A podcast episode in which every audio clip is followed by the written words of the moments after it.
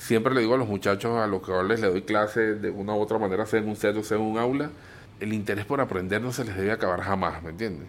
Porque esto es lo que hace esta profesión bella, que uno todos los días aprende cosas nuevas y no necesariamente tiene que ser del que más sabe. Es que si no le tienes amor no hay guaguancó, hermano, ¿me entiendes? Es así de sencillo. Si no le tienes amor a esto, no hay guaguancó.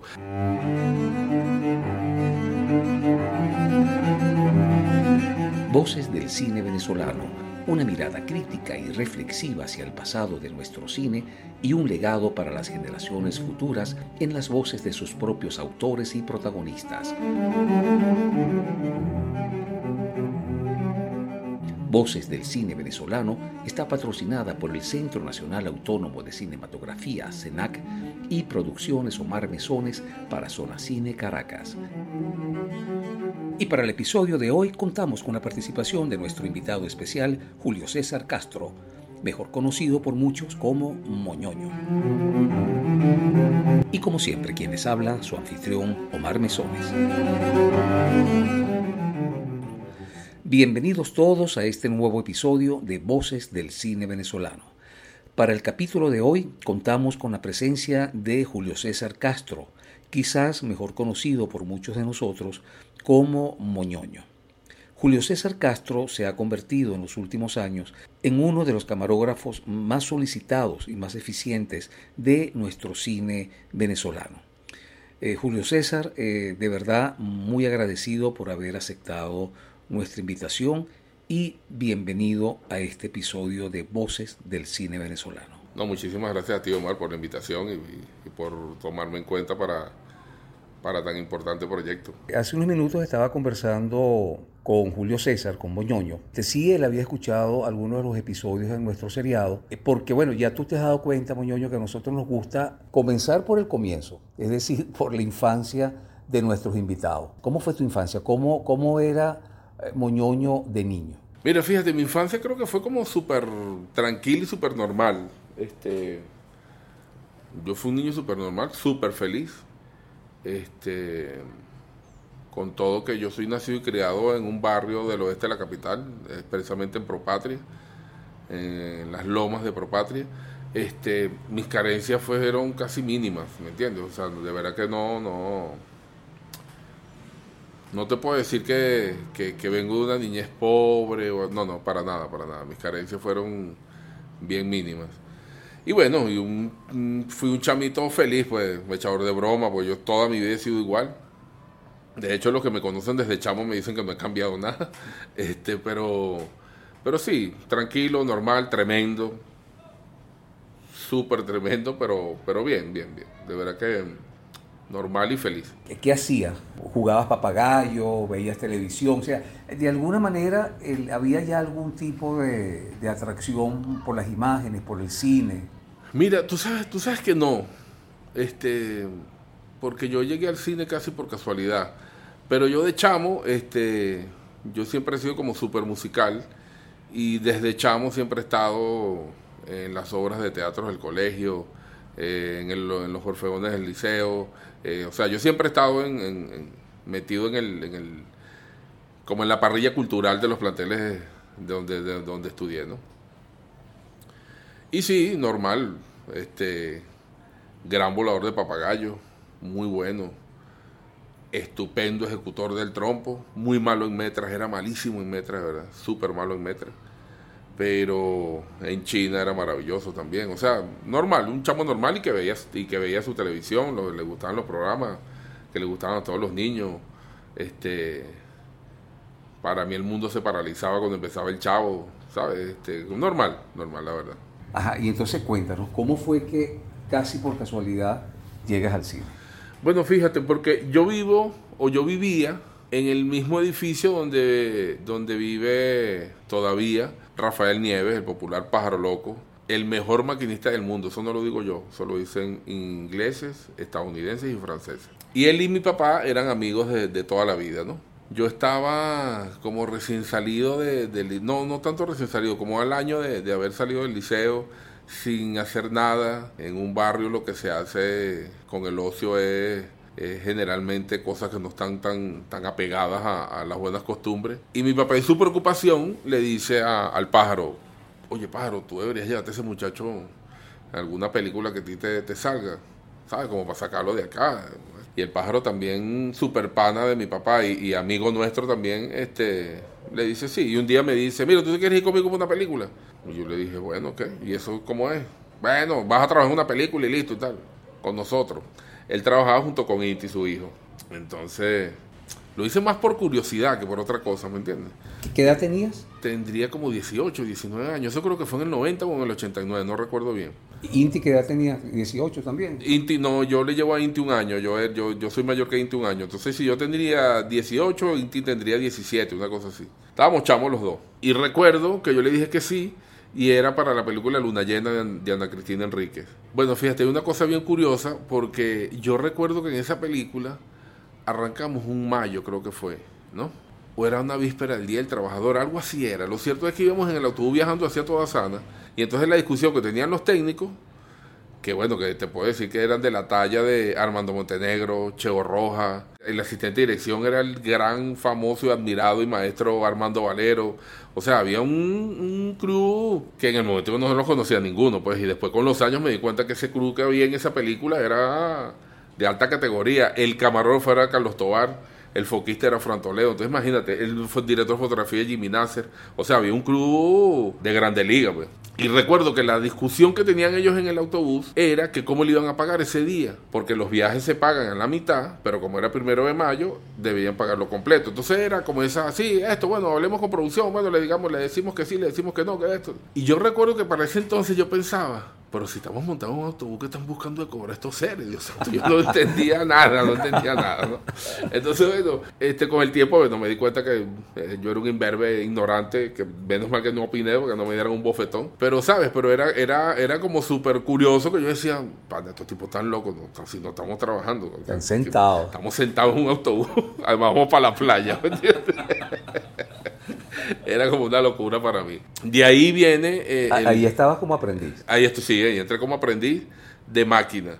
En donde a mí el viejo Nieve me dijo, mira, no hay habitación para ti. Y lo más seguro es que vayas a dormir en un camión. Y yo como Tommy he sido guerrero, le dije, bueno, fuego. Y de verdad no era una cuestión de, sí, yo por hacer cine. No, no, a mí lo, a mí lo de hacer cine me importaba muy poco. Pero me parecía que era una aventura agradable. Además era pana de Inti de toda la vida. O sea, iba con mi pana, iba con el viejo Nieve, que también era un pana. Entonces, ¿sabes? ¿Estabas en la playa? Iba a ir para la playa, que era su error. Pero bueno, en esa película pagué todas las notas, todas, todas. Nosotros fuimos para, para esa película, íbamos a ir por cuatro días. Y duramos doce. Y el hijo de Argelia se llevó cuatro franelas, cuatro chores, cuatro interiores, cuatro pares de media. Entonces te imaginarás el negrito lavando todos los días porque no se había quedado sin ropa. Este, el primer día de trabajo, como yo estaba en la playa, trabajé sin camisa, entonces ese día me insolé. Ahí, ahí fue donde descubrí que los negros también nos insolamos. Todas, todas las novatadas las pagué, todas, absolutamente todas. Entonces, ¿sabes? Este, era súper curioso porque el viejo Nieve me acuerdo que se reía y decía, coño, negrito, vale, pero es que tú no, no, no has pegado una, porque de verdad no había pegado ninguna. Entonces, claro, todos se reían porque decían, coño, pero, pero ¿por qué no le dijeron al negrito que era así, que era asado, es más, de hecho, cuando yo le vi la maleta a Inti y al, viejo Nieve, pero ¿por qué por cuatro días se llevan tanta ropa? Yo no entendía, yo llevaba un morral. Pero bueno, antes de esa película, el viejo Nieves e Inti habían hecho una película en el Amazonas, ¿no? En donde a Inti la picó esta mosca que eh, introduce la larva y eso se te, se te hincha como un furúnculo, ¿no? Y no hay, otra, no hay otro remedio sino esperar que, que la larva salga, ¿no? Si no es una cosa, una cirugía, una cosa medio. Y a él le decían moñoño. Moñoño era un seriado. ¿A quién le decían moñoño? A, Inti, Porque, tenía, porque tenía como esas dos bolas, una en la frente y una un poquito más abajo del pómulo, ¿no? A él le decían Moñoño. Moñoño era un seriado que se hizo en los años, qué sé yo, 80 creo, que era el, el, jorobado Notre Dame en el llano, que el protagonista era Gustavo Rodríguez. Eso fue una serie que creo que hizo BTV, si mal no recuerdo. Yo en esa época ni pensaba trabajar en el cine, ¿no? Pero ellos sí, de hecho ellos, hicieron ese, ese seriado que creo que lo dirigió César Bolívar, si, si, mal no recuerdo. Entonces, claro, el viejo Nieve astutamente, buscando quitarle el sobrenombre a su hijo, él me empezó a decir Moñoño 2. Entonces todo el mundo era Moñoño 2 para. Porque te voy a pasar un dato. El Moñoño quedó de perla porque los sobrenombres que me ponían era Gorilón, Monito. Claro, lo que pasa es que la escuela de antes era como bien era como, como todo el tiempo como una prueba de supervivencia, ¿me entiendes? Vamos a ver si a este le gusta esto. Y entonces te pullaban y te pullaban y te pullaban. Te enseñaban, pero te pullaban mucho, ¿no? Muchas veces llegando al límite de la humillación, ¿no? Entonces, yo que venía de un barrio en donde uno lo enseñan a no dejarse joder con nadie, entonces yo le decía al viejo Nieve, por lo menos con Chavo Roja, que después se convirtió en mi hermano del alma, yo le decía al, viejo Nieve, yo le he hecho una vaina ese catire. Y el viejo Nieve, en vez de decirme, no vale, sí, vale, yo, he visto que se pasa a veces. a Inti se, le desinflama su cara y se quedó el hijo de Argelia con el apodo de Moñoño. Tan es así que si tú ves mi carnet del sindicato, mi carnet del sindicato dice nombre artístico Moñoño, del sindicato de radio, cine y televisión.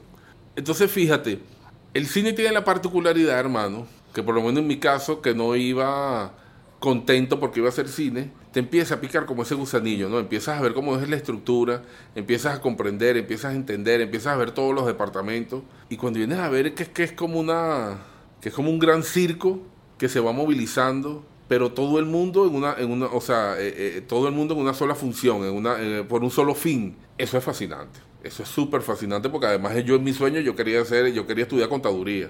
Pero como fui esos estudiantes que se dio cuenta que era lo que era razonar lo que leías en cuarto y quinto, bueno, mi promedio era muy malo, muy malo.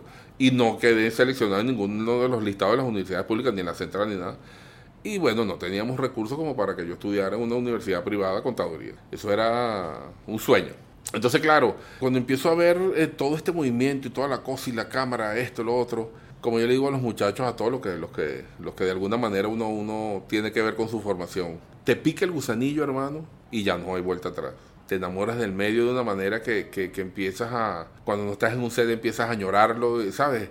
Es, un, es una estructura de, de, si se quiere, de locos, de hecho. Yo tengo una amiga que ella siempre dice que el nivel de locura que hay que tener para hacer cine todavía no se, no, no, no, no se sabe, pero de que hay un nivel de locura, tiene que haber un nivel de locura, cosa que yo considero que es completamente cierto. Pero bueno, el medio te va envolviendo, te va atrapando y cuando vienes a ver ya no puedes salir y te sientes en un set como pez en el agua y no tienes otro sitio donde quieras estar sino en un set y, empiezas a, a, entender eh, cómo, por qué se hacen las cosas, de qué manera se hacen las cosas empiezas a conocer gente. Como yo le preguntaba al viejo Nieve, yo estaba haciendo mi primera película y le decía, viejo, ¿cuántas películas tienes tú? Y el viejo Nieve me decía, no sé, ¿cuántos años hay que trabajar para perder la cuenta de las películas que tú haces? ¿Me entiendes? Con el viejo Raúl. O sea, yo tuve la suerte de conocer a grandes maestros, de verdad. Hoy en día algunos desaparecidos ya, que tenían una calidad humana y un interés por enseñarte, pero, ¿sabes? Eh, genuino, de verdad, que uno decía, pan, esta gente de verdad es súper dura porque eran súper duros, súper exigentes y súper estrictos, pero a la vez tenían una facilidad como para enseñarte, como para, como para llevarte, como para explicarte, mira, por qué esto es así, por qué esto es así, por qué esto... Que cuando uno viene a ver, terminan siendo tus papás en el cine nacional y además lo dices con orgullo, pues. O sea, cuando a, cuando a mí me decían de alguna manera para, recomendarme, este, cuando hacía máquina, no, mira, este pana es maquinista, además este es hijo del viejo Nieve sea, el hijo, el, decir, este es hijo del viejo Nieve, no era que el viejo Nieve había criado, que el viejo, no, sino que yo venía debajo del brazo del viejo Nieve y eso era un aval de, calidad. De esa escuela. Pues. De esa escuela, ¿me entiendes? Entonces, caramba, eso era eh, motivo de orgullo que uno se hinchaba de... Imagínate, si para mí el viejo Nieve era como, o es, porque todavía el viejito está vivo y echando vaina como la tapa el frasco, imagínate cuando trabajé con Fune, que fue su maestro, que eran dos estilos completamente distintos de trabajar. Pero sin embargo yo hice un unitario con, el viejo Fune, además lo disfruté muchísimo porque el viejo era un bonche, ¿verdad? Y, y, también como lleno de conocimientos y, una vaina de esa, como de esa búsqueda de hacer el trabajo, ¿sabes? De no, no jamás de esconderse para hacer el trabajo. El, el proponer tu trabajo. Eh, y si montamos un dolly, y si montamos para aquí, y si montamos allá. Que muchas veces la gente en muchos trabajos, más bien lo que hace es ocultarse, ¿no? Para que no lo pongan a trabajar. Y nosotros en el cine proponemos para que nos, para, que nos pongan a trabajar. Simplemente porque hacemos lo que nos gusta. Yo una vez le comenté a unos amigos, estamos hablando del trabajo. A ti te debe pasar lo mismo, Omar, cuando tú dices, ¿y a qué te dedicas tú? Yo hago cine. Y alguno te pregunta, no, pero ¿a qué te dedicas tú de lo que vives? O sea, ¿con qué haces tú el mercado del cine? Y te dicen, ah, por eso te pagan. porque mucha gente se imagina que esto es un hobby. Pero entonces cuando yo estoy hablando con ellos y me decían eso, yo les decía, bueno, en realidad es un hobby. Imagínate que tú por tu hobby te pagaran.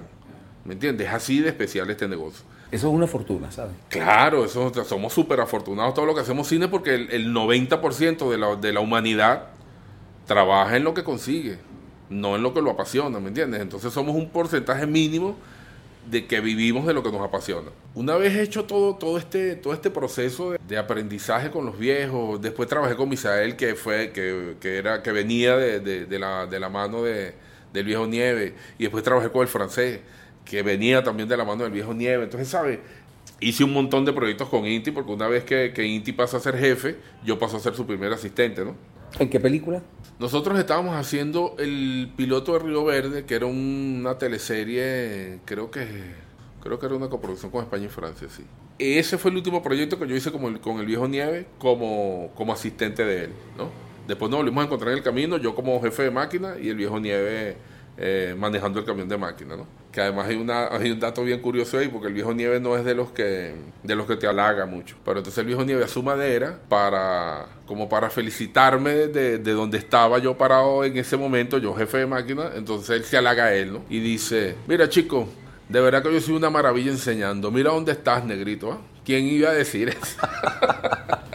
Hace unos minutos hablaste de que tuviste la oportunidad de trabajar de formarte con, con Nieves, pero también trabajaste con, con Funes, pero que eran estilos distintos. ¿Cómo es eso? Bueno, fíjate, el viejo Nieves es súper metódico, ¿no? Súper metódico en donde el viejo Nieves tiene, eh, creo que es el único maquinista en el país que contaba con un equipo tan completo. El viejo, tiene, el viejo Nieves, en ese camión teníamos 18 maletas, si mal no recuerdo. Y en esas maletas había de todo Omar, te lo juro de todo. Tú encontrabas ahí desde un tornillo hasta una aguja, te lo juro. Ahí había de todo, en esa maleta había de todo. Entonces, al tener de todo, teníamos todas las herramientas para hacer todo. Entonces, todo el viejo nieve era súper metódico. Si íbamos a hacer, si teníamos que fabricar un puente para que pasara la gente por una quebrada, una cosa, entonces el viejo nieve hacíamos un puente. No que poníamos dos tablas con un pedazo de palo y ya listo. No, el viejo nieve hacía un puente y súper estructurado y súper bello, súper para aquí, súper para allá. Cuando tenemos la necesidad de hacer un camarabot para, para montar no solo la cámara, sino para montar la grúa, para montarla esto, eso era una chamba de ingeniería que se disparaba el viejo nieve de verdad excepcional, ¿me entiendes? Y que uno se nutría y iba aprendiendo de eso. Cuando uno trabaja con el viejo Fune, de hecho así fue como él enseñó al viejo nieve, lo que pasa es que el viejo nieve después trabajó unos eh, años después con un italiano que el viejo tenía todo. Y el viejo nieve dijo, yo tengo que ir a trabajar yo tengo que llegar a trabajar como ese señor. ¿Me entiendes? El viejo Nieve no utilizaba tanto martillo y clavo para hacer estructuras, sino utilizaba sargento. ¿Me entiendes? Entonces eso era una cosa que, que, que las estructuras... Porque el viejo Nieve tenía su, su puchungo interno, ¿me entiendes? Él tiene su puchungo interno. Él le gusta que las cosas se le vean bonitas, esa es la verdad. Pero que sean funcionales y que sean resistentes. Entonces el viejo Nieve, para el viejo Nieve la estética es importante. Para el viejo Fundo no le importaba mucho la estética, pero las cosas funcionaban y quedaban bien. Misael era una mezcla de los dos. A Misael le gusta que las cosas se le vean bien, pero no es lo que prela. Para Misael prela más que queden fuertes. Entonces muchas veces si Misael tiene que obviar la estética porque quede bien, él lo va a hacer. El viejo nieve, si no le queda bonito, lo desarma y lo vuelve a hacer hasta que le quede bonito y bien. Lo que pasa es que evidentemente el que es más metódico no es tan rápido como el que es práctico. Yo como maquinista adopté un poco eh, eh, el estilo de Misael, ¿no? Pienso yo.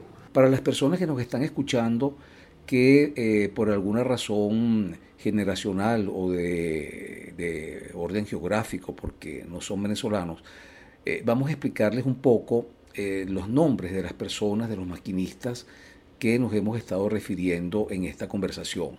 Nieves, es Jesús Rafael Nieves. Eh, Funes, el nombre completo de Funes es José Manuel Funes. Y de Misael, eh, Misael Velarde. Bueno, aclarado este punto, Moñoño, eh, tú nos podrías decir, explicar en esencia qué es un maquinista. El maquinista es el que es encargado de la seguridad del set, tanto del personal como del equipo. Y por eso es que trabaja tan aunado a cámara, porque la seguridad de la cámara depende del maquinista. Entonces, ¿qué sucede con esto? Todo lo que se va a guindar, todo lo que, todo lo que necesita una sujeción, todo lo que necesita un cuidado extra al que le puede brindar el trípode o, el, o, el, tipo de anclaje que lleve la luz o alguna cosa, es función del maquinista. Es por ello que el maquinista es el encargado del dolly, de, que es el carrito donde se monta la cámara. Porque eso tiene que quedar nivelado, eso tiene que correr como Los Ángeles, ¿me entiendes? Eso no puede tener ningún bache, ni ningún brinco, ni, ninguna, ni ningún error en ese movimiento. Por eso que también lo hace el maquinista, porque como la cámara va montada en ese dolly, el maquinista es el encargado de que esa cámara no le vaya a pasar nada mientras esté montada en ese carrito, sea dolly, sea grúa, sea, sea, sea lo que sea. Por eso es que el maquinista es el que es encargado del, del cámara car, por eso es que el maquinista es el encargado de... Eso se ha perdido un poco, ¿no? Pero el, trabajo del maquinista, el encargado de montar los butterfly, las telas negras y todo ese tipo de, incluso las banderas de corte, es el maquinista. Lo que pasa es que aquí se ha desvirtuado un poco. Aquí en la publicidad empezaron a llamar maquinista solo cuando había un dolly o una grúa. De resto no llamábamos maquinista. El maquinista es el tipo que le inspira seguridad al set. Si hay un actor que tiene que subir un cerro para hacer una escena, el encargado de subir el actor por ese cerro sin que se haga daño es el maquinista. El encargado de ponerle algo por si hay el riesgo de que se vaya a caer y entonces el encargado de ponerle algo para que el tipo no se vaya a golpear o, la, o la o la actriz no se vaya a golpear, es el maquinista. Como te dije antes, todo eso se ha desvirtuado un poco y ha caído en manos o de producción o de los eléctricos o de los asistentes de cámara, pero eso es, eso es labor del maquinista. Ahora fíjate, Moñoño, en el cine venezolano, que hasta hace muy poco tiempo no contábamos con, con, escuelas de cine, tampoco con escuelas para, para los técnicos, la manera en cómo se aprendía el oficio era sobre la marcha, sobre la práctica. Y para llegar a oficios como el de camarógrafo. Generalmente la ruta era a través de la propia cámara, pues se comenzaba como eh, eh, ayudante de cámara, asistente de cámara, se pasaba luego a foquista, luego se pasaba a camarógrafo y eventualmente se pasaba a la dirección de, fotografía. Ese fue el camino que tomaron Carlos Tobar, Johnny Semeco. La ruta tuya es distinta y es un poco particular dentro del cine venezolano. No es común llegar a la cámara por la vía de la máquina, aunque tiene sentido, porque en, esos momentos en donde la cámara toma movimiento, el operador de la cámara es el maquinista. Es correcto. Ahora, ¿cómo fue ese, ese camino? ¿Cómo fue ese pase de máquina a cámara? Mira, fíjate que también, yo no sé por qué, Omar, pero a mí, a mí las cosas que me han pasado en el cine ha sido como de manera naturales sin buscarlas. Con todo de que yo trabajé, mi primera película como, como jefe de máquina fue Florentino y el Diablo, ¿no? Esa la hicimos en Varina de, de, Michael, de Michael New. Y ahí el camarógrafo era Mauricizo, excelente camarógrafo y súper director de fotografía y uno de los maquinistas más candelas de este país, ¿no? Entonces, haciendo esa película un día nos pusimos a conversar y yo le digo, esa, esa evolución de máquina a camarógrafo, que no era, no era una, una lógica, no era tan lógica. Y él me dice, ¿cómo no va a ser lógica? Si tú pasas toda la mitad de, de, un rodaje haciendo posible de que el tipo encuadre. Entonces, si tienes un sentido. Y yo dije, oye, es verdad. Pero no fue que en ese momento dije, ¡Cling! Yo quiero ser camarógrafo. No, no. Mire este cuento, Mark, esto, esto es buenísimo. Un director de fotografía llamado Raúl Her, ya desaparecido lamentablemente porque es gran maestro, ¿verdad, Raúl Her? Él un día llega al set, estamos haciendo un, un, comercial y Raúl llegó con un fuerte dolor en la cintura. En ese momento pensamos que era un lumbago, esto, lo otro. Pues después resultó que era la enfermedad de la, la cual se nos lo llevó, ¿no? Pero cuando Raúl estaba en el dolly que quería panear, el dolor en la espalda era muchísimo, ¿no? Y él se baja y nos dice a todos, Juan Pelea era el gaffer, yo era el maquinista, estaba Wonder de asistente de cámara y foquista, entonces claro, él dice, mira, no puedo hacer cámara, porque de verdad me duele mucho. Necesito que uno de ustedes haga la cámara. Bueno, para mí me sonó súper lógico que lo hiciese Wonder, ¿no? Que era el asistente de cámara. Pero Wonder dijo, no, mira, yo no me atrevo. Y Juan Pelea dijo, no, pero eso es demasiado ordinario para estar haciendo cámaras. Y yo luego le digo, bueno, Raúl, si tú me dices cómo es la cosa, pero yo no lo hice en ningún momento por sentirme capaz, sino, sino eh, por ayudar a Raúl. Necesitamos ayudar a Raúl porque Raúl no está pidiendo ayuda, pues. Y entonces le dije, mira Raúl, si tú me dices cómo es la cosa y me vas, me vas dando, desde el monitor me vas dando los parámetros, yo le he hecho. Entonces, claro, empezamos primero con, con todo lo que tenía que ver con el dolly, que era donde le dolía, y entonces él dijo, nada, y los, y los planos fijos y todas esas cosas, y los hago yo que no tengo que mover mucho el torso. Bueno, y empecé. En realidad la primera vez que yo agarré una cámara para hacer cámara fue en ese momento. Al tercer plano me sentía de un cómodo, de verdad me sentía muy cómodo haciendo la cámara, ¿no? Que cuando vino el primer plano fijo, yo me quedé pegado a la cámara, y Raúl me dejó. Al final del día, Omar, dije, yo creo que, yo creo que sí. Yo de verdad creo que sí. Eso no fue que al día siguiente dije voy a querer, voy a ser camarógrafo, no. Sino que empezó como un proceso de, de, de, si esto se me vuelve a presentar, voy a aceptar con los ojos cerrados de que sí, yo te ayudo haciendo la cámara. Pero bueno, ya el gusanillo había mordido. Y entonces, ¿sabes? Empecé como, como, como a investigar y empecé como, le pregunté mucho a Mauri, mira Mauri, ¿sabes esto? No, no sí claro que sí, tal. Entonces, claro, la explicación que yo te puedo dar es esa, que uno pasa tanto tiempo de máquina imaginándote el plano, que cuando lo puedes ver, te lo juro que se te hace más fácil. Y ahí fue donde me pareció natural la evolución de máquina a camarógrafo. Y así empecé. Y cada cual que viva así un corto, yo decía, yo tengo la cámara. En esa intención de entender cómo era el, tema de, de, hacer cámara, de la composición, de todas estas cosas. Recuerdo que una vez le pregunté a Carlos Tobar que qué películas me recomendaba a él para poder hacer un mejor trabajo de cámara. Y Carlos Tobar me dijo, películas. Vete para el museo, anda a ver, Michelena, anda a ver Martín Tobarito, anda a ver pintores, que son los maestros del encuadre en realidad. Y entonces, claro, uno vive escuchando en el cine el triángulo de Rembrandt, pero cuando eres maquinista no estás pendiente de qué significa un triángulo de Rembrandt. Pero cuando te empieza a interesar la cámara, ¡ay, mira el triángulo de Rembrandt! ¿Me entiendes? Entonces empieza como, eh, empieza como a descubrir todo ese mundo y cuando te das cuenta que tienes que ponerte serio es cuando empieza el, el, estudio y la cosa y el, y el buscar de aprender. Siempre le digo a los muchachos a los que les doy clase de una u otra manera, sea en un set o sea en un aula, el interés por aprender no se les debe acabar jamás, ¿me entiendes? Porque esto es lo que hace esta profesión bella, que uno todos los días aprende cosas nuevas y no necesariamente tiene que ser del que más sabe. Entonces, por ejemplo, tú que nombraste ahorita a Johnny Semeco y yo te puedo decir, este, la cámara de Johnny Semeco es linda, la cámara de Carlos Tobar es agresiva y, y, y ¡fum, Y es como súper malandra. ¿Qué quiero agarrar de esos dos camarógrafos? Bueno, lo que más me guste de ambos, ¿me entiendes? Hacer cámaras es demasiado sabroso, eres el primero que ves la película en realidad, el primero que está viendo la película en realidad. El espectador ve la película a través de, de tus ojos. Y cuando tú empiezas en la propuesta del lenguaje visual, y empiezas en, la, en el tema de la, de la semiótica por la simbología y lo que quieres decir con el cuadro y todo este tipo de cosas, que las imágenes empiecen a hablar, es muy sabroso cuando sientes el feedback del espectador que sí te agarró la locha de lo que tú quisiste mostrar en ese encuadre. Ahora que estamos hablando de encuadres, para decidir la óptica de, de una película, para definir el punto de cámara, eso es, un, eh, eh, una decisión más de, de dirección, pero la óptica están involucradas varias personas Está el director, por supuesto, también está el director de fotografía que, suele tener injerencia en esto.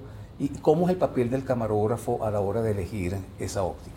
Bueno, fíjate, generalmente hay, hay, hay un trabajo previo eh, de preproducción entre dirección, dirección de fotografía y, y, en este caso yo cuando hago la cámara, ¿no? ¿Cómo queremos ver el personaje y de qué manera? Entonces, evidentemente, suponte tú que queremos, hay un personaje que es el, el malvado de la película, y quieres mostrarlo de una manera que no se vea tan bien en cámara, que se vea que, de alguna manera tiene algún, algún, alguna facción que se vea medio amorfa y todas estas cosas. Entonces ya tú sabes que por ahí ya tienes que trabajarlo con angulares y muy pegados, ¿me entiendes? Como para buscar esa, esa deformación del rostro que hace, que hace el angular. Pero por otro lado, si más bien quieres estilizar el rostro y todas esas cosas, entonces empiezas a utilizar lentes más, más, más largos, más tele, para que el rostro pueda tener una definición como más específica de, de alguna parte que tú quieras, sea el pómulo, la frente o alguna de esas cosas. Entonces la óptica o, la nomenclatura de la óptica es una decisión que parte del director de fotografía, pero aunada a una conversación de, de, de, qué es lo que, de qué es lo que quiere el director mostrar en cada, en cada escena. Una vez que yo sé eso, entonces ya yo como camarógrafo decido en el set de qué manera vamos a ver las cosas. Puede ser que, puede ser que, que sí, que sí sea así, puede ser que me digan, no, porque acuérdate de esto y eso. Ah, bueno, es verdad, y lo cambiamos porque de verdad, este, en un set es una tomadera de decisiones constantes, ¿no? Y de hecho, haciendo cámara, tú estás tomando decisiones en el momento que estás haciendo el plano. En el momento que tienes ese ojo cerrado y estás dándole a la cámara, este, estás tomando decisiones, que las tomas, debes tomarlas súper rápido. Esas cosas las del oficio, eso no lo da otra cosa. Entonces, claro, a medida que tú vas haciendo la cámara, yo le digo a los muchachos que es como, como manejar, como manejar un carro. Tú cuando vas manejando un carro y te vas a cambiar de canal, tú no dices, bueno, me voy a cambiar de canal. Déjame poner la luz de cruce, ok, le está la luz de cruce. Déjame ver en el retrovisor, que no, ok, no viene carro, puedo darle. No, eso es una decisión automática. Hacer cámara es más o menos lo mismo. Tú sabes qué vas a hacer porque tienes las herramientas para, para tener el conocimiento que vas a hacer, pero no es una cosa que pienses mucho, es una cosa casi intuitiva. ¿Me entiendes? De hecho, se, se, genera ahí una relación simbiótica entre el camarógrafo y, el actor que es súper sabrosa porque sin uno darse cuenta, el actor empieza a bailar contigo. El cine es armónico, el cine es como la música, que todo tiene que, que, cuadrar, todo tiene que tener una, una armonía y, una, y un ritmo. Cuando ese actor empieza a bailar contigo y hay esa simbiosis ahí como tan mágica y tan, y tan intuitiva, todo sale bellísimo. Roman habla de la danza. Es, correcto. es una danza. Es correcto. Es una danza, es tal cual, es tal cual una danza. O sea, el cine es una de las pocas cosas que nos demuestra día a día que el trabajo en colectivo por un solo fin es posible. Son 60 mentes no haciendo 60 películas, son 60 mentes haciendo una sola película y por un mismo fin. En este caso que se llame, que se llame plano. Entonces todos, esas 60 mentes van a hacer ese plano. No que cada quien tiene un plano en la cabeza, si no fuese una locura. Por eso es que el cine es hasta militar, ¿me entiendes?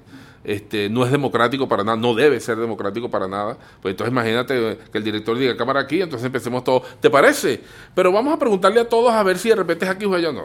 ¿Cómo te has adaptado a esos cambios del cine en cuanto a las cámaras? ¿Cómo te has adaptado a cómo eran antes las cámaras, que eran mucho más estables en su arquitectura y en su mecánica, a como lo son ahora con las cámaras digitales? Mira, en lo que a cámaras se refiere, yo te puedo decir que eh, las cámaras análogas, las de celuloide, oye, los fabricantes tenían un, interés especial porque, porque tuviesen un punto de gravedad centrado y específico.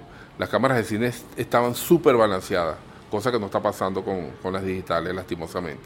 Aún siendo los mismos fabricantes. Aún siendo los mismos fabricantes, porque como ahora todos lo redujeron de tamaño, entonces asumen de que no hace falta un punto de equilibrio. Yo soy de los que le manda montapeso a las cámaras porque siento que mientras, si estoy haciendo una cámara en mano, mientras más pesa la cámara, más estable eh, me siento que, hago los movimientos.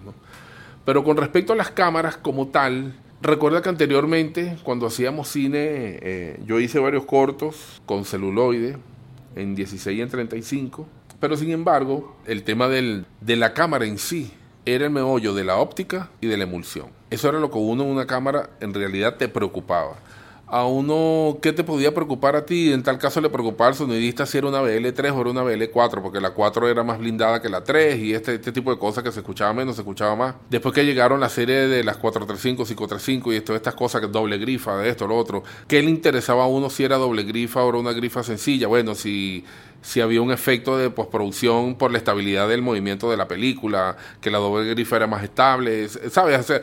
había un montón de cosas que la cámara en sí no te preocupaban tanto. Más allá de la emulsión que fueses a utilizar, la óptica que fueses a utilizar, por un tema de, color, de sensibilidad, de, perspectiva, de todas estas cosas. Con estas cámaras nuevas nos traen varios problemas, ¿no? Mauricio dijo en una entrevista una vez que, que, que, a él le parecía que era más fácil porque las cámaras ahora te traían el laboratorio interno, cosa que no está tan alejada de la realidad, por eso te trae un problema que ahora debes escoger qué cámara debes usar para proyectos específicos. No todas las cámaras te sirven para todos los proyectos, ¿me entiendes? Entonces, es un punto de preocupación más allá, pero tampoco es que ahora es más difícil trabajar, ¿no? Yo pienso que ahora la tecnología es mucho más asequible, es mucho más, está, está mucho más a la mano y hoy en día los chamos pueden hacer sus proyectos tranquilamente sin tener la necesidad de tener un alto presupuesto porque 400 pies de película que duraban en 35 milímetros, 4 minutos y algo, eso se, eso costaba un dineral y se iba como el, como el agua, ¿me entiendes? Cada vez que sonaba ese pito, ¡tú! y empezaba a rodar esa cámara, eso era dinero, compadre, que se estaba dando. Y después el revelado, y después, ¿sabes? La colorización, o sea, era, era plata, era plata. Hoy en día, los chamos, o uno mismo, haces un video, eh, lo editas tú mismo, lo colorizas tú mismo si no hay mucha, mucha cosa que hacer y cuando vienes a ver ya lo estás publicando. Y tú dices, ¿esto es mejor o es, peor? A mí me parece que todo es ganancia, la verdad.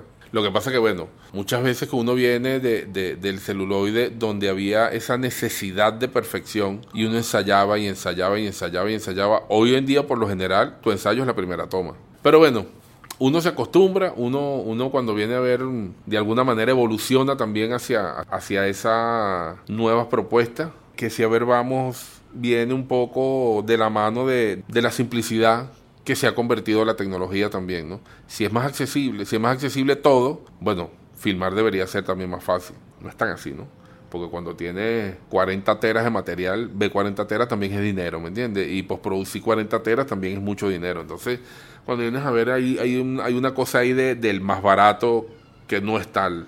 Yo siento que si hay algo negativo del pase de lo análogo a lo, a lo digital, es esa, es esa pérdida de, de, la necesidad de la perfección, de la necesidad de la exactitud. La disciplina. La disciplina, ¿me entiendes? La disciplina que había antes de rodar un plano, porque sabíamos que cuando esa cámara hacía era un dineral que se estaba gastando y todos había un esfuerzo por hacerlo bien y exacto como se hizo en el ensayo, en el último ensayo que fue el que mejor quedó. Hoy en día nos hemos relajado con esa disciplina. Pienso que uno también por la misma, el mismo tren de trabajo te, te, relajas y te dejas llevar por, por el huracán de todo lo que está pasando a tu alrededor, ¿no?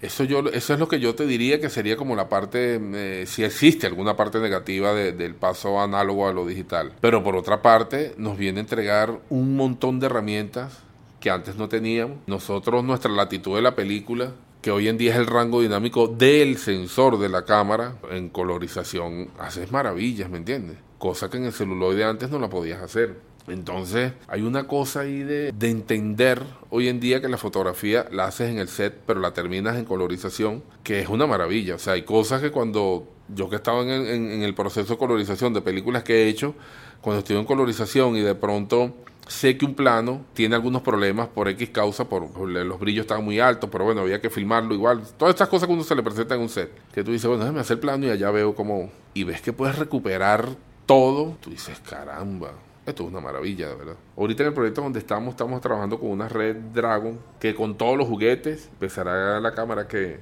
15 kilos. Este, para mí la cámara está liviana. ¿Me entiendes? Para mí todavía la cámara está liviana y, siempre necesito más peso. Y entonces como la cámara no está equilibrada, entonces todo el peso lo tienes adelante. No tienes tanto peso en el hombro. Entonces necesitas peso en el hombro para que haya un equilibrio real de la cámara. Sin embargo, ahorita la tendencia es hacerlas más pequeñas, hacerlas más pequeñas, hacerlas más pequeñas y para allá vamos. No hay otra. Y uno lo que debe ir es adaptándose y saber ¿Qué cámara necesitas para un proyecto específico? Porque no todas las cámaras funcionan para todos los proyectos. Hay mucha gente que de pronto por desconocimiento todo lo quiere hacer con la misma cámara y resulta que a veces no, no es la cámara ideal. No te queda la pieza mala, pero bueno, te hubiese podido quedar mejor si hubieses utilizado la cámara específica para, para poder hacer. Entonces es una cuestión más de conocimiento de, de, de, qué está pasando en el, en el mundo con respecto a las cámaras de... Ahorita ya vamos por no sé cuántas K, por 12K vamos ya ahorita en las cámaras. Pero más que todo es como, como el conocer qué cámara nos da qué prestaciones y qué prestaciones necesitamos para X proyecto y por qué tal cámara y no la otra. Yo creo que eso es más importante que, que, el, que el decidir, mm, dame, dame una Sony porque estaba nueva o mira, acaba de salir la última de Blackmagic y la tenemos aquí, vamos a utilizar esa cámara. Ojo, a lo mejor sí funciona y va a funcionar perfecto. Pero si tú conoces las prestaciones de la cámara y conoces el producto final y conoces de qué va la peli y cómo va la peli y qué quieres, qué, qué atmósfera quieres crear en esa peli, ahí escoges mucho mejor la cámara.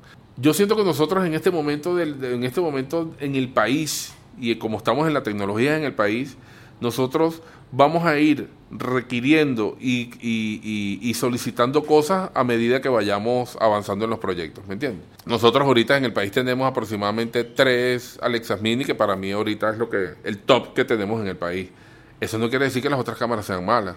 Lo que pasa es que esta es mejor y las prestaciones de esta son mucho mejor. Pero yo he hecho películas desde con una C100 hasta con una Blackmagic Mini Ursa. Acabamos de hacer una película el año pasado con una Seika Pro Blackmagic Pocket, que es como la versión low budget de, de, la marca. Y yo cuando veo el resultado de la película digo, está muy bien. También hemos hecho películas con Sony y el resultado también es bueno. Entonces, ¿sabes? Eh, hay, hay, hay, hay, infinidad de, cosas que si tú me preguntas a mí, yo a mí me gusta más la imagen Blackmagic que la Sony.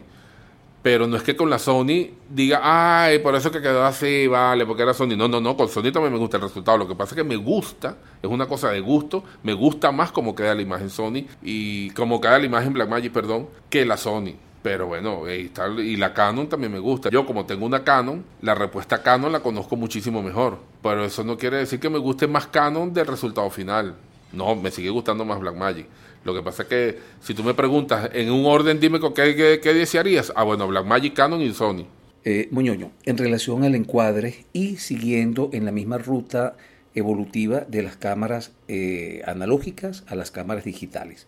La tendencia es que cada vez más la relación de aspecto eh, se hace más rectangular, más apaisado. Eh, ¿Qué implicaciones trae para ti esta tendencia a la hora de componer tu encuadre? Yo, mientras más rectangular sea el, la relación de aspecto, para mí es más cómodo.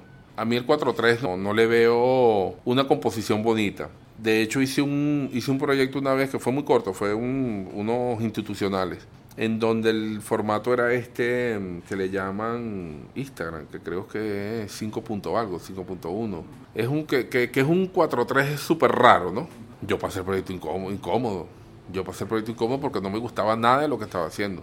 Y la directora, eso era una cosa que... Eso es ella, gracias, quedo contenta con su trabajo. Ahorita si me escucha decir, ay Dios. Pero de verdad, yo no estoy acostumbrado. No estoy acostumbrado para nada a encuadrar así, ¿me entiendes? Y entonces, compensar ese encuadre me costaba muchísimo. Porque es un encuadre que cuando tú dejas mucho aire, no se ve bonito pero cuando centras, al que no te guste es a ti. Entonces, claro, a mí tan apaisajado no me gusta. Yo lo máximo que he hecho cuando hago fotografía es el, 2, el 235, el 239 o el 240 en dado caso. Es lo más apaisado. Más allá sí me da como, ¿sabes? A menos que ya sea una cosa el cinemascope, o sea, o sea un, anamórfico, o sea, una cosa que ojalá tenga la fortuna de, de, de, hacer alguno, algún proyecto de ese tipo. Pero sin embargo, el cuadro va agarrando armonía a medida que tú vas componiendo, ¿no? Si el personaje va en un, extremo, entonces empiezas con, como, como en esa búsqueda de hacer esa composición que vaya eh, eh, armónica con lo que se, con lo que está pasando y con lo que está haciendo, ¿no? Que eso también influye mucho. Por eso es que cuando cuando a mí alguien me pregunta esas cosas tan locas de ¿cómo hago para encuadrar bien? El encuadrar bien es que depende de tantas cosas de verdad, depende de tantas cosas que, mira, no sé, por eso que siempre les digo que les guste. Primero le tienen que gustar a ustedes. Mira, una vez estábamos, yo pertenezco a la ABC y una vez estaban unos chamos, de, hecho, que se hicieron uno hace poco en Mérida, ¿no? Los chamos estaban haciendo sus tesis, ¿no? Y tocaba eh, los pitch de los directores de fotografía con, una, con su propuesta, ¿no? Que cosa que me agradó bastante, que eran muchas más directoras de fotografía que directoras de fotografía. ¿no? Entonces, claro, cuando las chamas están dando su, su, su explicación y además con, con fotos, con esto, con lo otro, allá, yo lo que decía era, wow, panda, yo nunca en mi vida he hecho eso, pero claro, yo no decía nada, ¿no? Sí me decía, qué maravilla estas niñas, ¿verdad? Pero, ¿sabes? Me parecía, me parecía súper, súper, súper profesional y super, además súper necesario, ¿no? Todas las panas, y, como, como las panas decían, y aquí el tratamiento voy a hacer esto, y voy a hacer, caramba, qué bien. Y de pronto Johnny Semeco, que es un director de fotografía reconocido, radicado en Francia, que ha tenido siete guerras y cuarenta mil revoluciones, dice, mira, yo las quiero felicitar a todas porque yo en mi vida he hecho una propuesta. y ahí aproveché y yo tampoco. Y el otro día, no, yo tampoco quitaron las caretas. Claro, porque imagínate tú. Y dijo, no, si yo ni se me tuvo la valentía, de eso vamos a tener la valentía todos de decirlo también. Y cosas que me parecen maravillosas. Entonces, te lo juro, de directores de fotografía con los que yo trabajé que hacían propuestas, eh, estaba Alejandro Wiedemann, ¿me entiendes? Que fue uno de los que vi armando todo, toda la muestra de para entregársela al director. Y entonces, claro, yo leía y, decía, es verdad, y, ¿Y cómo, cómo, cómo armas ese, ese lenguaje si no lo haces así? Pero bueno, lo que tú dices, uno va aprendiendo en el set, ¿me entiendes? Porque no hay una escuela técnica, no, no, no, no existía. Y a medida que vas aprendiendo en el set, eso lo vas asimilando. como asimilando. Entonces, claro, ¿Cómo aprendimos nosotros? Nosotros, por lo menos en mi caso, yo aprendí al revés. Yo primero lo supe en la práctica y después de la práctica fue que busqué el conocimiento teórico para poder entenderlo y para poder impartirlo también, porque si yo no conozco la teoría, ¿cómo la imparto? ¿Me entiendes? No puedo decir, ven, párate aquí para que veas cómo, cómo es la cosa. Entonces, claro, a medida que uno va buscando ese conocimiento teórico, te vas nutriendo de una manera que tú dices, wow, yo le digo a mis alumnos, si ustedes supieran lo que yo he aprendido investigando para enseñarles los temas a ustedes. De verdad que uno aprende muchísimo, porque hay muchas cosas que uno da por hecho, porque es, la cotidianidad, es lo que lo de siempre. Pero cuando estás buscando cómo explicárselo con palabras y, y te vas a la teoría, dices, esto es un mundo nuevo, esto es una maravilla. Y empiezas a nutrirte y de verdad, cuando los alumnos empiezan a hacerte preguntas, entonces empieza una retroalimentación ahí sabrosísima que tú dices, pana, yo también me pudiese dedicar a esto toda mi vida, de, verdad. Si, si, el pago del docente fuese un poquito no tan simbólico, de verdad que es sabrosísimo. Es claro, es sabrosísimo enseñar, sabrosísimo. Sabrosísimo, tanto en un set como en un aula. Porque yo siento que una de las partes más importantes de adquirir conocimiento es compartirlo. Si te los quedas, ¿de qué sirve? ¿Me entiendes? Moñoño, tú nos has contado ya de quiénes te has nutrido. ¿Quiénes se han nutrido de ti?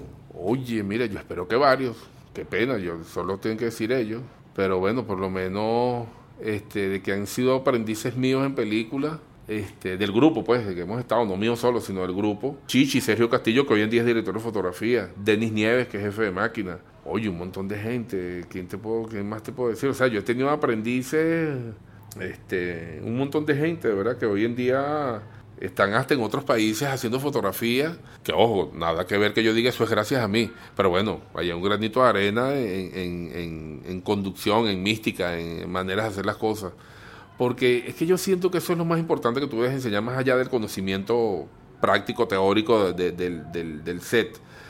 Es eso, es esa mística, es ese, es ese amor por la chamba, ¿sabes? Ese, es que si no le tienes amor no hay guaguancó, hermano, ¿me entiendes?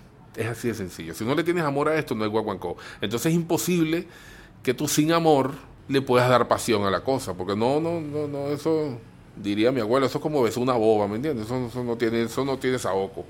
Entonces, en la medida que uno va impartiendo esa pasión, yo creo que tú vas, vas contagiando a los demás muchachos, ¿me entiendes? Y entonces, coño, se empiezan a, como a, a, nutrir de esas ganas de aprender, de esas ganas de saber. A mí una de las cosas que me motivó era querer ser como, tipo la canción, yo tenía un montón de Arieles, tengo un montón de Arieles hoy en día que yo quiero ser como ellos, ¿me entiendes?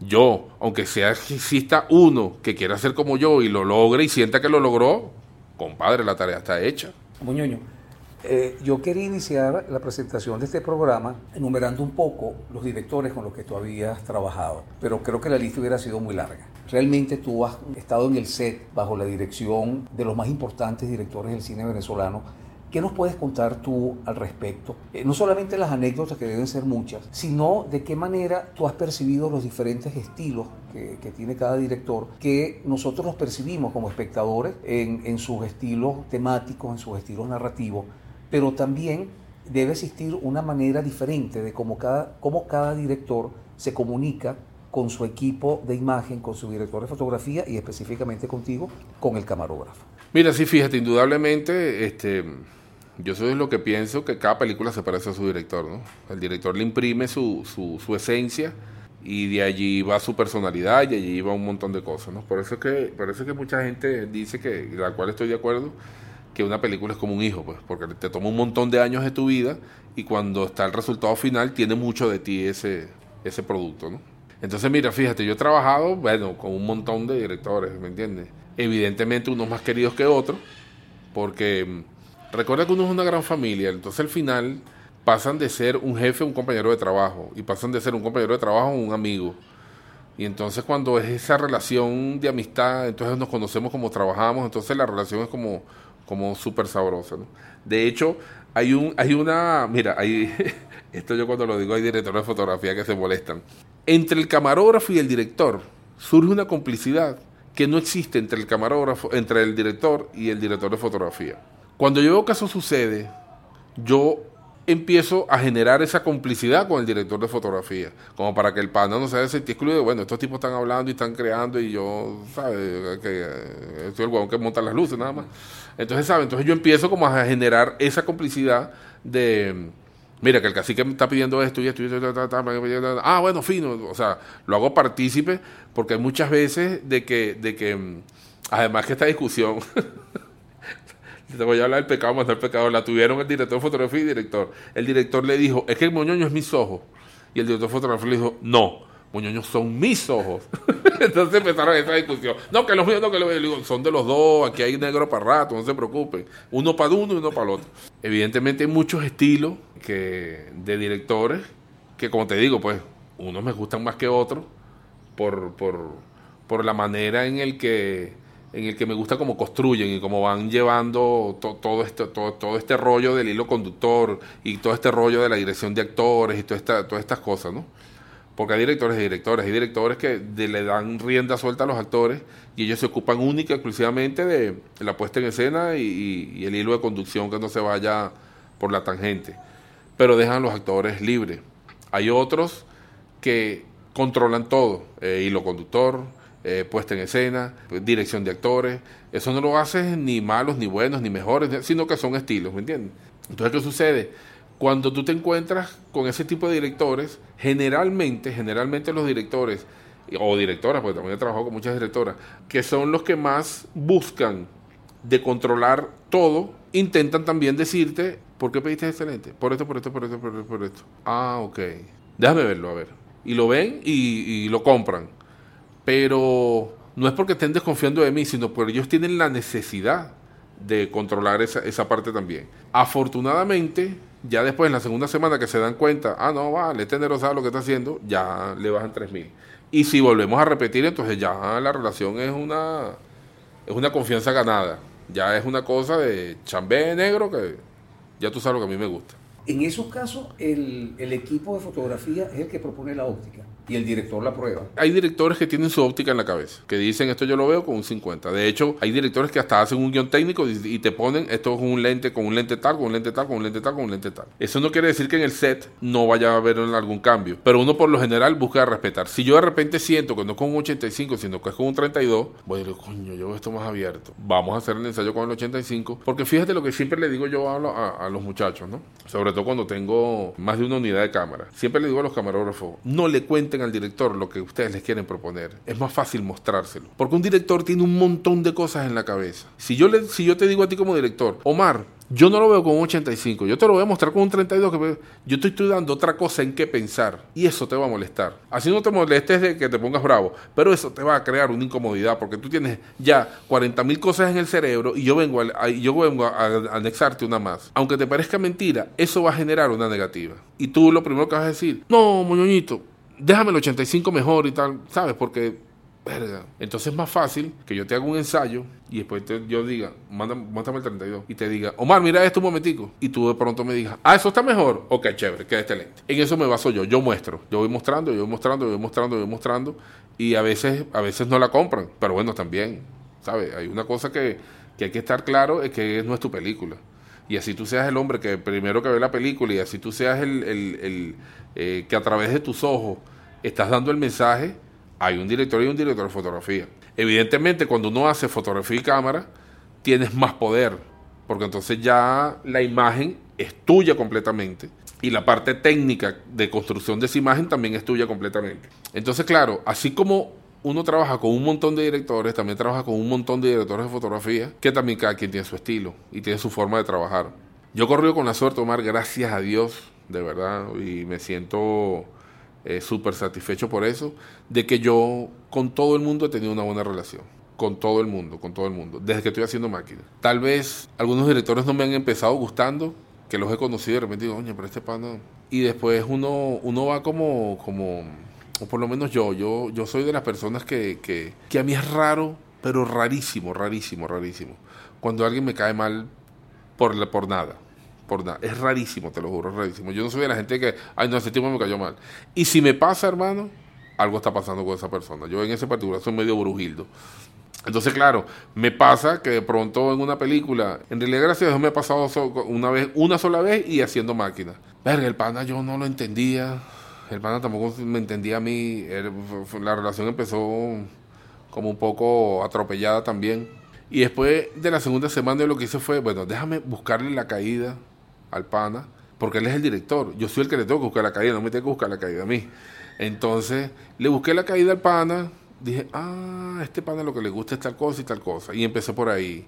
Y hablé con el director de fotografía, que es el camarógrafo, le dije, mira, pana, yo creo que lo que está pasando con el pana es esto y esto. Y me dijo, bueno, vamos y empezamos y empezamos y la tercera semana éramos los tres mejores amigos, ¿me entiendes?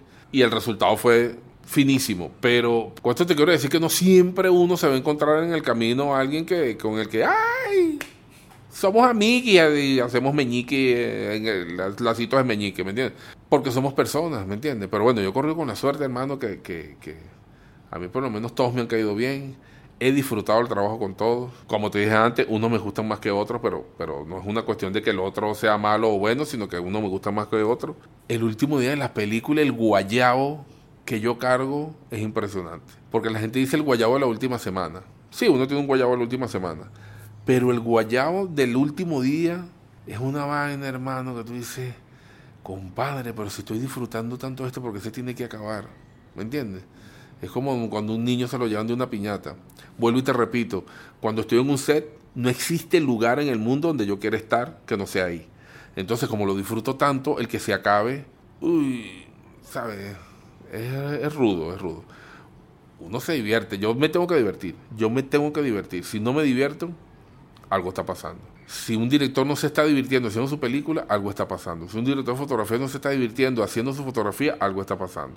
Si un sonidista no se está divirtiendo haciendo... Si tú no te diviertes, Omar, haciendo este podcast, algo está pasando. Nosotros tenemos que divertirnos, porque de la diversión, eh, o sea, esa diversión viene aunada a que te gusta lo que estás haciendo y estás feliz por lo que estás haciendo.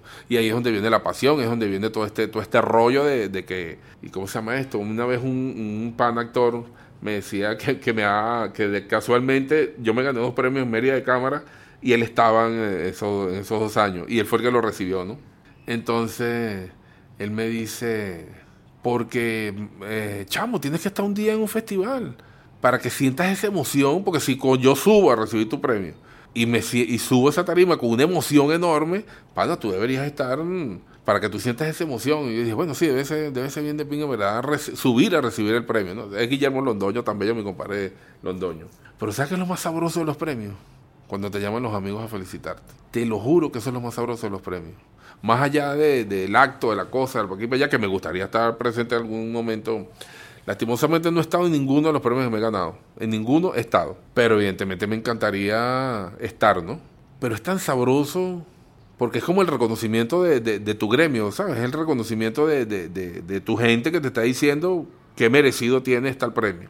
Por eso que uno de los premios más importantes que yo, que yo más atesoro es el premio que me gané en el marco del Día del Cine del 28 de enero.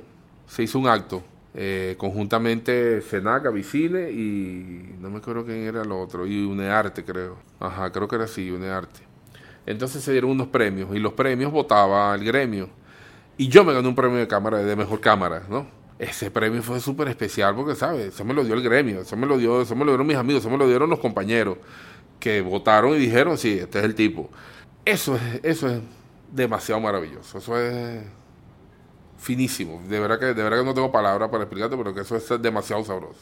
Bueno, Moñoño, y finalmente tú, tú pasas de, de máquina, sientes un techo, pasas a cámara, sientes un techo de nuevo en cámara que te, de alguna manera te ha llevado a hacer fotografía. No, no, lo de la fotografía no es un techo. Yo creo que lo de la fotografía es eh, un complemento de hacer cámara, ¿no? También es una cosa como de, de, empiezas a entender y empiezas a comprender de qué se trata la construcción de, una, de un lenguaje visual. Entonces empiezas a, a sentir la necesidad de, de involucrarte en todo eso que está sucediendo, ¿no? Entonces, claro, yo por lo general soy súper respetuoso con cuando solo hago cámara. O sea, yo puedo dar una sugerencia y la sugerencia la doy, o sea, no te imaginas con cuánta discreción y con cuánta cosa la doy. Nunca es una cosa de, mira, y si haces, no, sino... Eh, y con algunos directores de fotografía, eso no lo hago con todos, ¿me entiendes? Porque también he tenido la suerte de trabajar con unos bichos que son, no, los papás de los helados, ¿me entiendes? Y entonces eso te nutre burda, porque entonces Fíjate lo que yo hago cuando, cuando no soy director de fotografía, sino soy camarógrafo. Yo llego al set, explican el plano, para aquí para allá, yo hago el primer ensayo sin que, sin que se ilumine. En el momento que yo hago ese primer ensayo, yo empiezo a imaginarme cómo lo iluminaría yo, pero pensando en un lenguaje visual, en una atmósfera, en una cosa. Hay veces que la pego y otras veces que no. Y te digo que la pego porque yo no sé si es que mi idea estaba mucho mejor, pero bueno, pero el director de fotografía es él. ¿Me entiendes? Entonces, hay veces que la pego y otras veces que no la pego. Pero generalmente uno anda como en esa locha de, de, de entender para dónde va la cosa. Cuando veo que la cosa está muy alejada de lo que yo me imaginé, es cuando le pregunto al director de fotografía, oye, me imaginé que ibas a hacer esto y esto y esto acá, o, o esto y aquello. Y entonces me dice, no, no hice esto por esto, por esto, por esto, por esto, por esto. Pero hay ocasiones donde hasta me dicen, oye, ¿verdad, hermano? Y empiezan a cambiar las cosas, ¿me entiendes? Porque, que, que es muy fino, pues, porque dicen, coño, qué fino. Pero lo de dirección de fotografía no es que siento un techo en cámara, a mí me apasiona y me encanta hacer cámara. Pero es, es la necesidad de poder construir ese lenguaje completo en atmósfera y en lenguaje, y en lenguaje visual. Cuando haces dirección de fotografía, ¿haces cámara? Generalmente sí. Todos mis amigos camarógrafos me odian por eso, porque, porque siempre cuando empezamos a hacer cámara decimos, los directores de fotografía deberían hacer cámara porque le quitan chamba a uno, de para aquí para allá tal, cosa que es, que es cierta. Pero lo que sucede es que cuando hago dirección de fotografía, hago la cámara muchas veces por una cuestión de presupuesto, ¿no? de que no hay para pagarle un camarógrafo. Y segundo, porque todavía yo estoy en esa búsqueda de... Yo no me siento todavía un director de fotografía como me siento camarógrafo, no sé si me explico.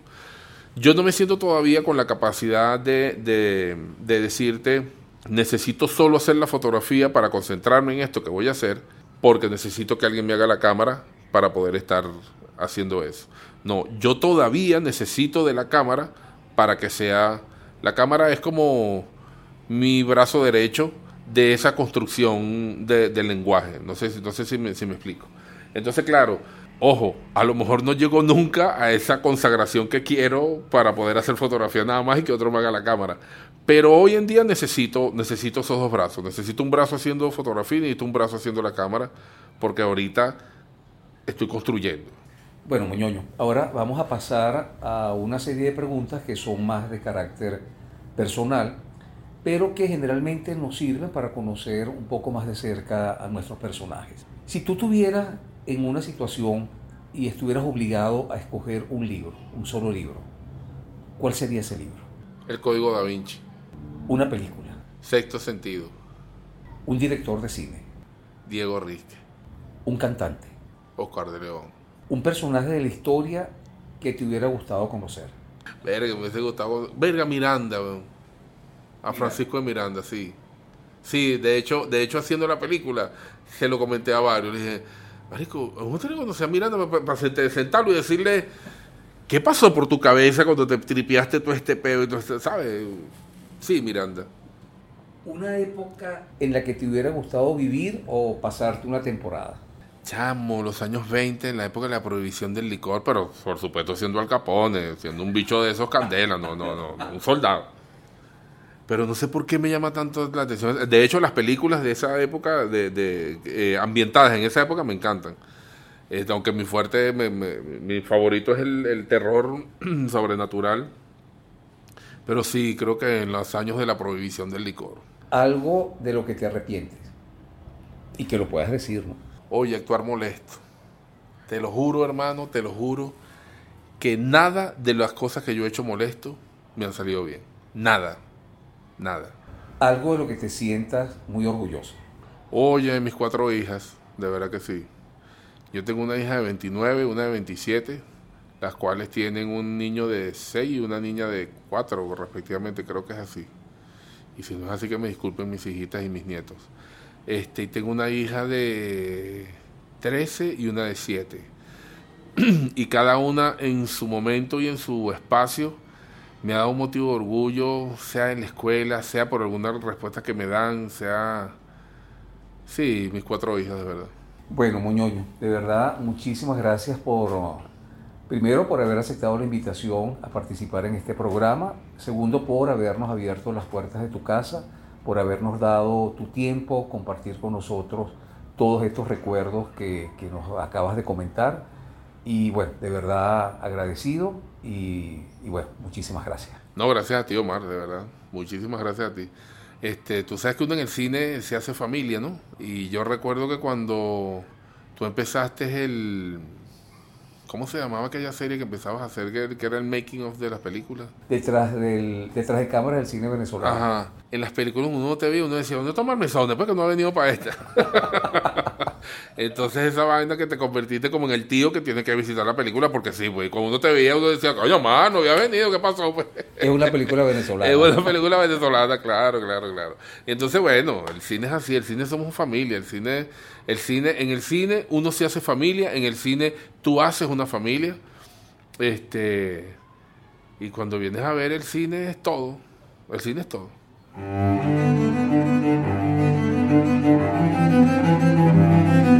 Voces del cine venezolano, una mirada crítica y reflexiva hacia el pasado de nuestro cine y un legado para las generaciones futuras en las voces de sus propios autores y protagonistas.